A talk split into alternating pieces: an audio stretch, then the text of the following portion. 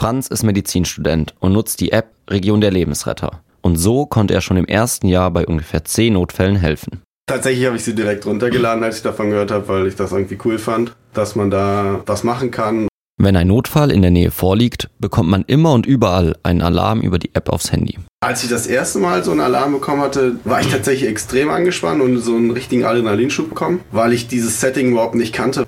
Man ist halt Ersthelfer und man kennt die Umgebung nicht, man kennt die Situation nicht und da ist man halt total angespannt unter Druck. Und mittlerweile muss ich aber sagen, dass sich das legt, weil so eine gewisse Routine reinkommt. Um zum Einsatzort zu kommen, wird in der App die Entfernung zum Ort des Geschehens angezeigt. Dabei werden zusätzlich passende Fortbewegungsmittel wie Fuß, Fahrrad oder Auto vorgeschlagen, um dorthin zu gelangen.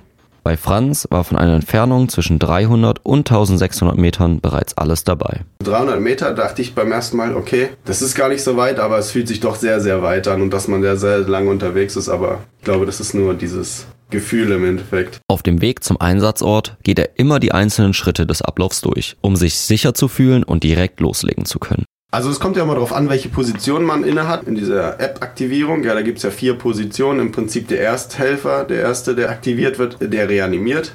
Der zweite stellt die Beatmung sicher. Der dritte holt den AED, einen Defibrillator. Und der vierte ist quasi der Einweiser für den Notarzt, wenn der eintrifft. Folgend, was ist die Situation, wo muss ich hin, wo muss er hin oder der koordiniert die Rettungskräfte. So ist es gedacht. Klar, nicht bei jedem Einsatz werden vier aktiviert, manchmal ist man auch der einzige. Und auf der App wird einem angezeigt, welche Position man hat und dann weiß man im Prinzip, bin ich jetzt fürs Reanimieren, muss ich ein AED holen oder sonst was. Manchmal ist der Rettungsdienst auch schon vor Ort. Und wenn nicht, hat es bei Franz bis jetzt nicht länger als drei bis vier Minuten gedauert, bis der Rettungsdienst da war. Je nach Situation kann man dann noch dem Rettungspersonal bei der Patientinnenversorgung oder dem Patientinnentransport helfen. Alles in Absprache. Franz kann gut einschätzen, ob ein Einsatz gut lief und er sich richtig verhalten hat. Das nimmt ihm zusätzlich die Angst, etwas falsch zu machen. Gerade wenn es um Reanimation geht, ist der Mensch in dem Sinn ja tot. Da kann man im Prinzip nichts mehr falsch machen. Man kann ihm jetzt nur noch eine Chance geben, quasi das Überleben zu sichern. Aber im Prinzip ist das, was wir ja auch machen, freiwillig.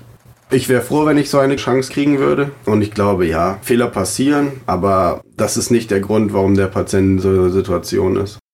Franz betont ausdrücklich, wie wichtig es ist, dass alle sich zutrauen, eine Reanimation durchzuführen. Man geht davon aus, dass wenn man die Laienreanimation frühzeitig beginnt, man das Überleben verdoppeln bis verdreifachen kann. Und das ist ja auch der Hintergrund der App. Ja, also das ist dann keine Laienreanimation mehr. Oder auch eine Laienreanimation ist deutlich besser als gar keine Reanimation. Und das sollte eigentlich jeder können. Man kommt wahrscheinlich nie in so eine Situation. Das ist relativ unwahrscheinlich, aber es kann halt passieren. Außerdem betont Franz noch einmal explizit, dass man sich bei solchen Einsätzen aber auf keinen Fall selbst in Gefahr bringen sollte.